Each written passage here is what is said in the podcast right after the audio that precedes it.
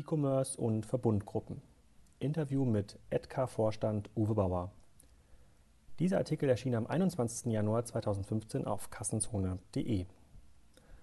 Im Mai 2014 hat Edka-Vorstand Uwe Bauer bei locationinsider.de ein paar sehr spannende Sachen zum Thema Verbundgruppen und E-Commerce erzählt.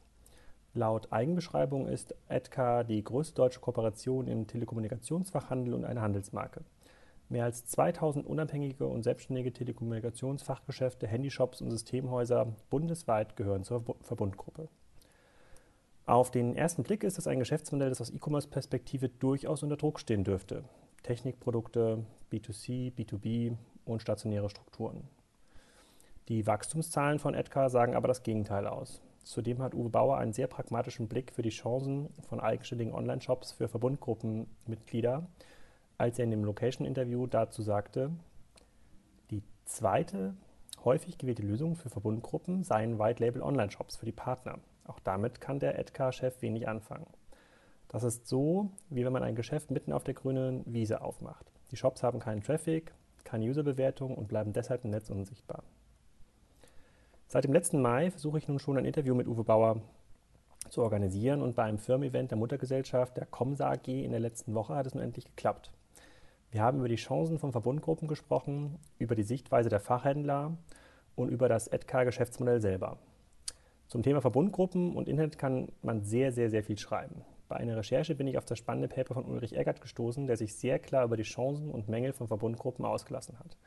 Der E-Commerce-Zielkonflikt zwischen Verbundgruppen und Fachhändlern ist fast nicht lösbar. Das wird im, im Paper auch deutlich aufgezeigt. Da heißt es unter anderem, leider glauben immer noch viele Händler, dass E-Commerce jedweder Art auch und erst recht ein E-Commerce der eigenen Verbundzentrale die Umsätze im eigenen stationären Handel schädigt. Deshalb wünschen sie letztendlich die Umwandlung vom Shop-Traffic des E-Commerce einer Zentrale in stationären Traffic im eigenen Ladengeschäft. Doch die Frage ist, ob das sinnvoll zu bewerkstelligen ist. Die Händler wählen in der Regel den größten persönlichen Nutzen bei solcher Entscheidungen. Innovative Geschäftsmodelle, die das Status Quo-Modell in Frage stellen, werden in der Regel nicht zugelassen. Dann hat Uwe Bauer auch noch in der vorletzten Woche ein Interview, ein weiteres Interview auf Location Insider gegeben und dort unter anderem gesagt, wie Uwe Bauer einräumt, sei weiterhin viel Überzeugungsarbeit notwendig, um die Partner der TK-Kooperation für die Online-Strategie zu begeistern. Gerade jetzt, wo das Geschäft recht gut laufe, sei es wichtig, die Weichen auf Veränderungen zu stellen. Doch die Krux, dass gerade in guten Zeiten die ist, dass gerade in guten Zeiten die Veränderungsbereitschaft sehr gering ist, erläutert Bauer. So, viel Spaß beim Interview.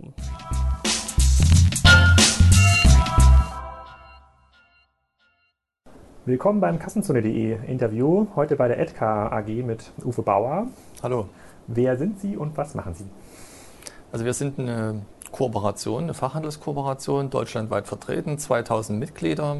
Die einen, die verkaufen an der Ecke Mobiltelefone und Smartphones in Fußgängerzonen, die anderen sind in Gewerbegebieten, das sind Systemhäuser, die haben gewerbliche Endverbraucher, große Firmen, kleine Firmen, Handwerker als Kunden. Und unser Geschäftsfeld äh, beschäftigt sich in erster Linie mit Telekommunikation und allen angrenzenden Punkten. Also, also, ist, also Sie haben quasi keine eigenen Läden, sondern es ist quasi ein komplettes Franchise-Modell?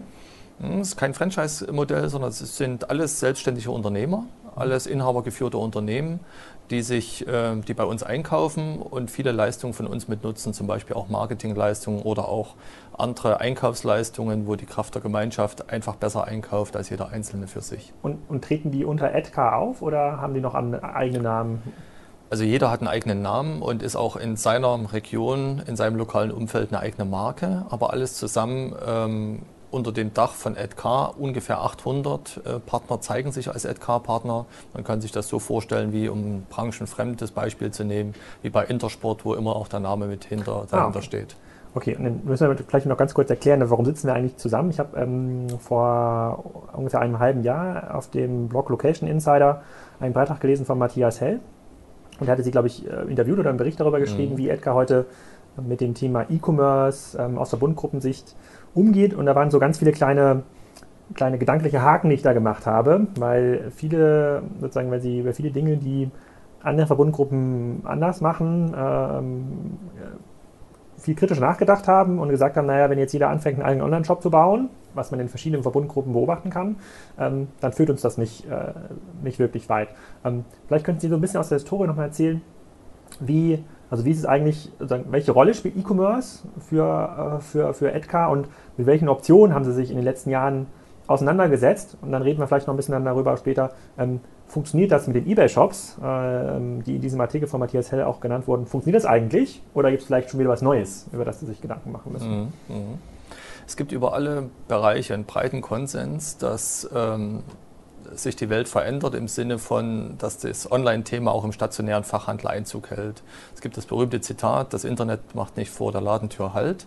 Und ähm, genau darauf aufgesetzt ähm, waren wir auch schon mal richtig auf dem Holzweg. Wir haben uns angeschaut, was andere machen und gedacht, wir müssen einen zentralen Shop bauen, ähm, wo wir unsere Partner mit beteiligen. Und das, da gibt es die Funktionalitäten, da schaut man sich den Markt an und versucht nach bestem Wissen und Gewissen so einen Shop aufzubauen.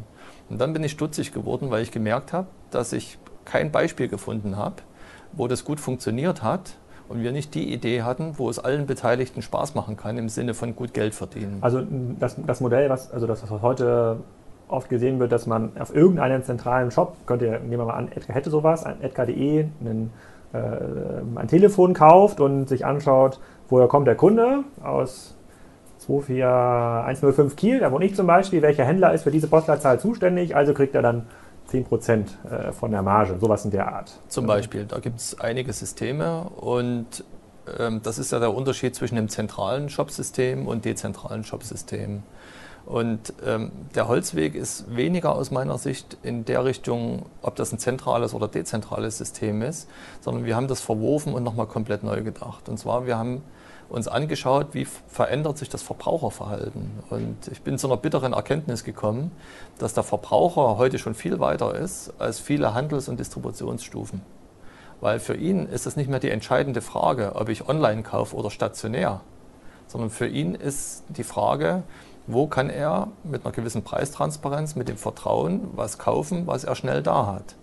Und wenn ich mir solche Faktoren anschaue und dazu eine Zahl, ich glaube, da gibt es auch keine, keine zweite oder dritte Meinung, dass die überwiegende Mehrheit sich vor einem Kauf, egal ob stationär oder online, vorher im Internet informiert. Viele Statistiken sagen zwischen 80 und 90 Prozent. Mhm. Dann ist das ja aus meiner Sicht der eigentliche Ansatzpunkt. Und man kann jeden Tag in der Zeitung lesen, wie ähm, dass die Verbindung stationär online ähm, stattfinden muss und wie es geht.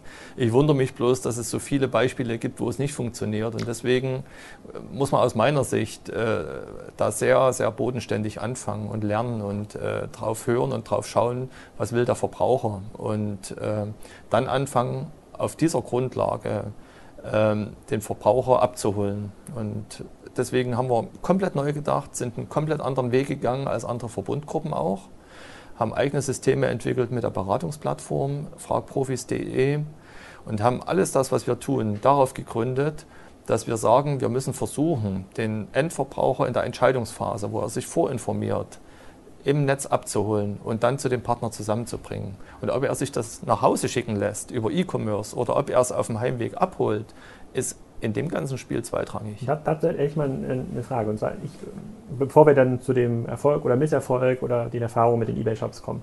Ähm, wir gehen ja in der Diskussion, in der Online-Diskussion, auch bei Kassenzone, äh, ja oft davon aus, dass der, dass der Verbraucher zunehmend rationaler agiert, ähm, untreuer wird, äh, bezogen auf seinen Distributionspunkt und ähm, daher oft nur noch diese Basisfaktoren, es mal, Preis, Verfügbarkeit, äh, Angebot, am Ende mhm. des Tages zählen und damit eigentlich viele der Vorteile, der stationäre Handel irgendwie mit sich bringt, diese persönliche Beratung, ähm, eigentlich kaum noch monetarisierbar mhm. ist. Und wenn wir jetzt sagen, gut, der Verbraucher informiert sich online, äh, ist vielleicht sogar äh, über eine ähm, sozusagen lokale Werbung auch online ähm, ansprechbar, ähm, müsste das ja bedeuten, dass auch, auch dass die, äh, dass, dass, dass die Edka-Läden oder der, der, sozusagen der, der, der stationäre Ladenbetreiber Preis- und Verfügbarkeitsmodelle der Online-Wettbewerber mitgehen muss. Beobachten Sie das auch oder ähm, sehen Sie, dass es eine stabile Kundenbasis gibt, die sagt, ich möchte es mir dann doch im Geschäft anschauen oder ich habe noch irgendwie Fragen dazu? Ähm, weil da ist ja schon ein Bruch im Kaufprozess. Ich informiere mich online und gehe dann in den Laden. Das ist nicht schlimm, also das, ja, das, mhm. das kann der Kunde ja machen, wie er will, aber in der Diskussion kommt ja dann oft die These, naja, gut, wenn es im Laden dann 20% teurer ist oder ein, irgendein signifikanter Preisunterschied, dann ist egal, wie gut der Verkäufer dann auch berät, äh, dann kauft der Kunde es trotzdem online. Mhm. Sehen Sie das auch so? Beobachten Sie das oder sehen Sie da irgendeine Entwicklung, die dagegen spricht? Also dieses Thema ist ja nicht neu. Das ist ja nicht nur ein reines Online-Thema, sondern ein Fachhändler, ein stationärer Fachhändler wird immer ähm, auch mit anderen Preisen konfrontiert und wird danach hinterfragt. Dennoch ist es so, dass äh, allein der Preis nicht das ausschlaggebende äh, Verkaufsargument ist, weil ansonsten würde niemand mehr eine Allianzversicherung abschließen und niemand mehr bei Telekom einen Vertrag, weil es irgendwo bei fast gleichen Leistungen was günstiger gibt. Also muss es andere Faktoren geben, die was zu tun haben, gerade bei komplexen technischen Geräten mit Vertrauen aber auch mit Ansprechbarkeit, wenn ich eine Frage habe.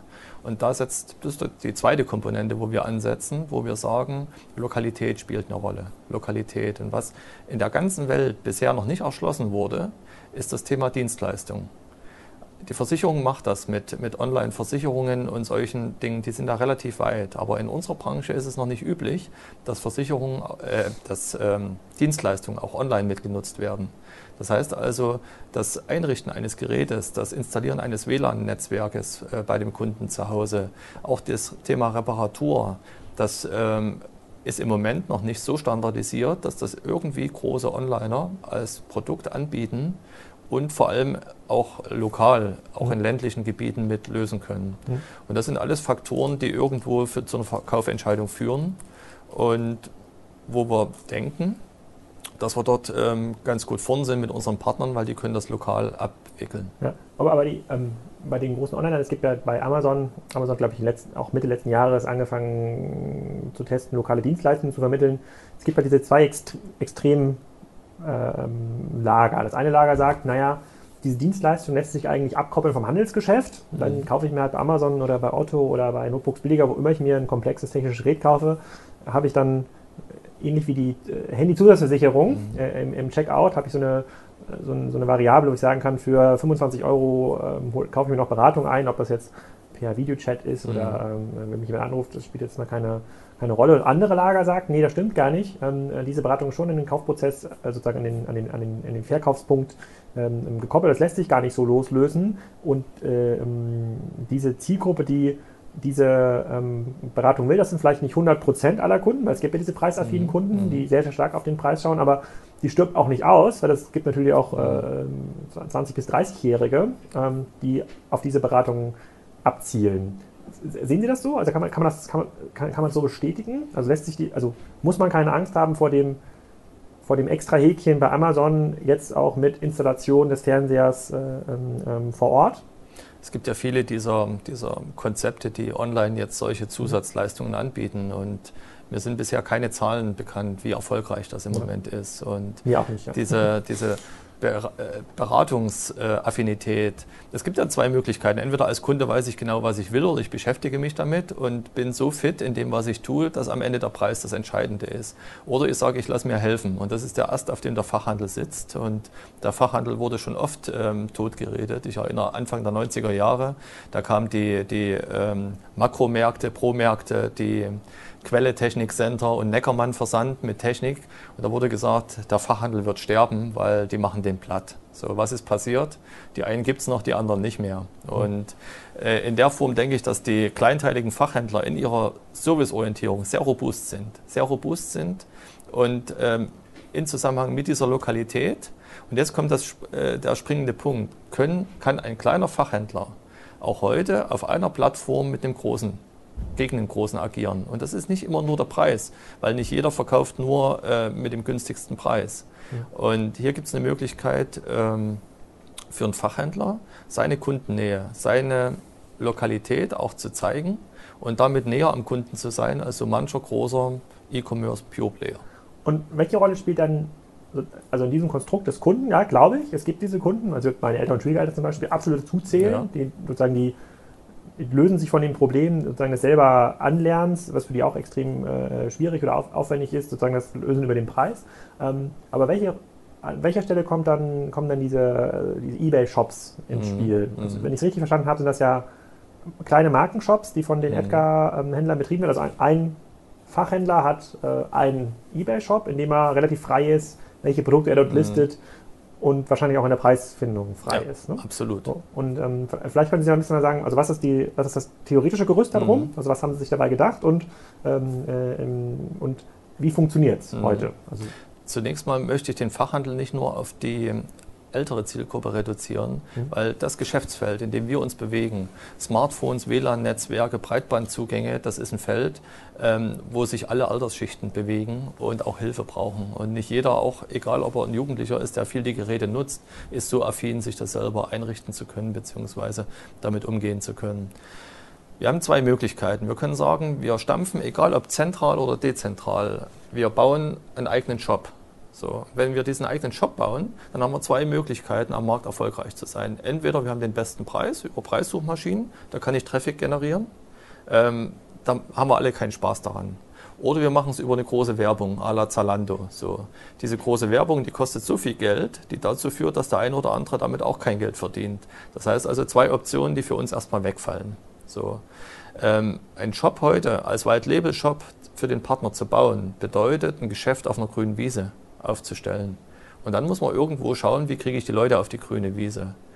Das ist der eine Ansatz. Den haben wir nicht gewählt, aus gutem Grund. Der andere Ansatz ist zu sagen, ich schaffe es, unseren Fachhändler, virtuell gesagt, in ein großes, stark frequentiert, frequentiertes Einkaufszentrum zu bringen. Und das haben wir mit einem Marktplatz. Und der Marktplatz, den wir ausgewählt haben, ist eBay. Ganz einfach deswegen, weil eBay selber nicht verkauft. Das hat was mit Kanalhygiene zu tun, auch für unsere Fachhändler. das, Und das ist ja das- auch das Argument gegen Amazon dann wahrscheinlich.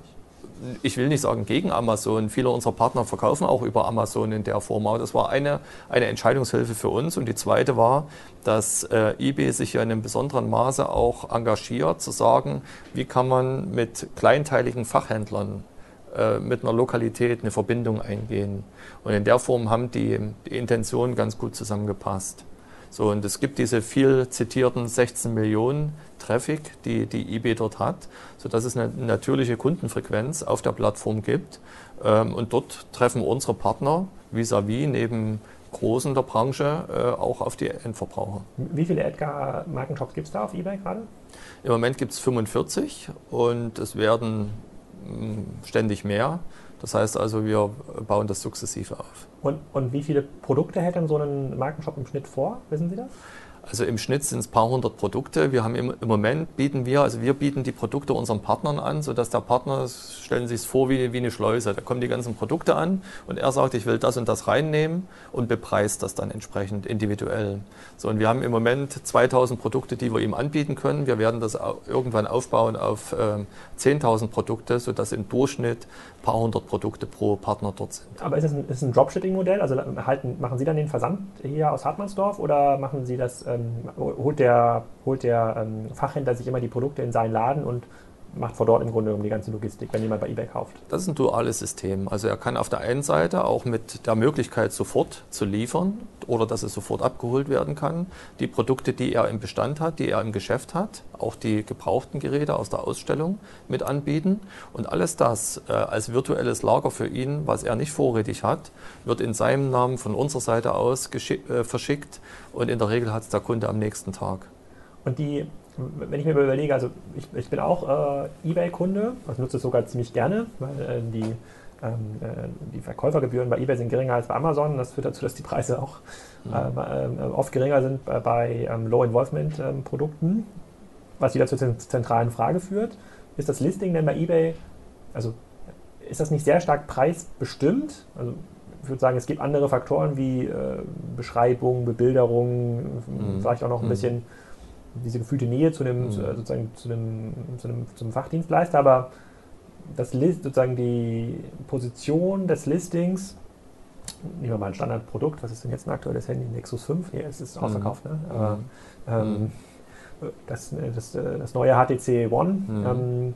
das hängt schon stark vom Preis ab. Also kann, kann ein, wo ist da der, wo ist da der, der Sweet Spot für den, für den, für den Fachhändler? Macht er das Mhm. Geld über die Handelsfunktion, also indem Mhm. er das weiterverkauft an eBay, also Einkaufspreis minus, also Verkaufspreis minus Einkaufspreis, bleibt Mhm. es da übrig? Mhm. Oder hat der Fachhändler eine Chance, eine echte Chance, den Kunden ähm, über die Plattform in seinen Laden zu ziehen? Dann würde ich sagen, kann man über so Customer Lifetime Value sich Gedanken Mhm. machen ähm, und über ein Zusatzgeschäft, was im Laden generiert wird. Ist, was, was ist aus Ihrer Sicht der Treiber?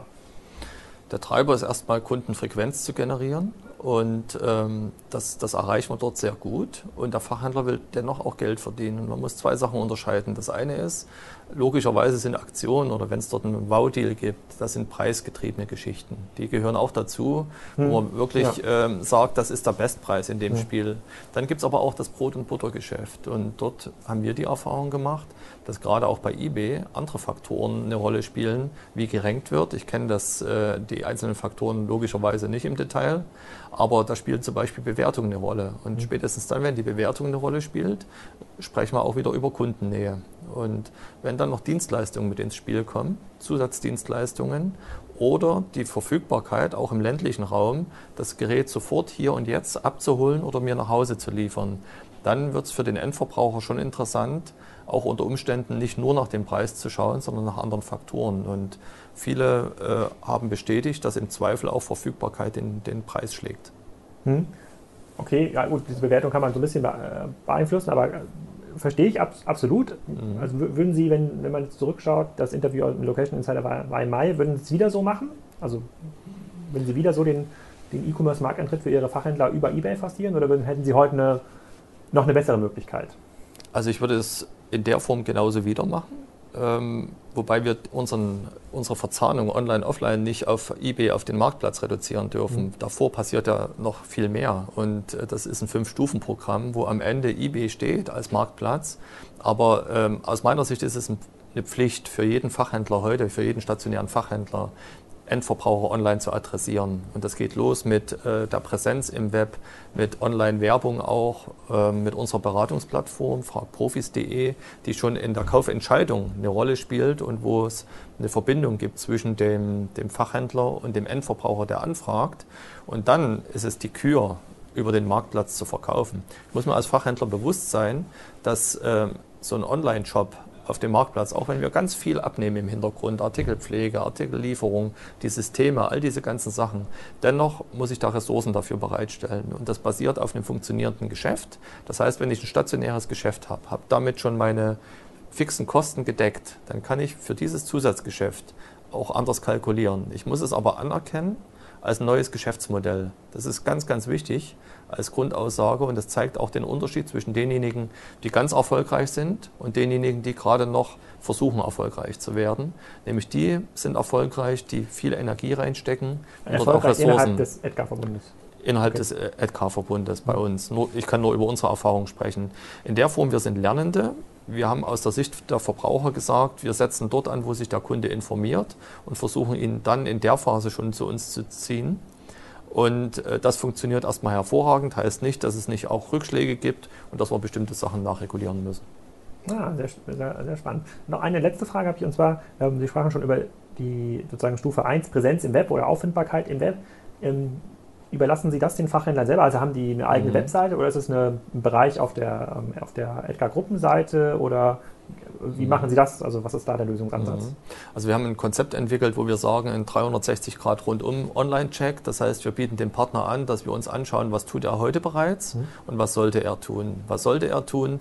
Eine absolute Verpflichtung aus unserer Sicht ist die Webvisitenkarte in Form zum Beispiel von einem Google My Business Eintrag. Hm. Das ist ein, ein, Basic zu sagen, wenn ich, wenn ich dort nicht ja. präsent bin, dann existiere ich nicht in der Online-Welt, dann werde ich nicht gefunden. Und das hat gar nichts mit Online-Offline zu tun, sondern der Kunde, der sich informiert, wo gehe ich um die Ecke rum hin, der schaut bei Google nach und da muss ich gefunden werden.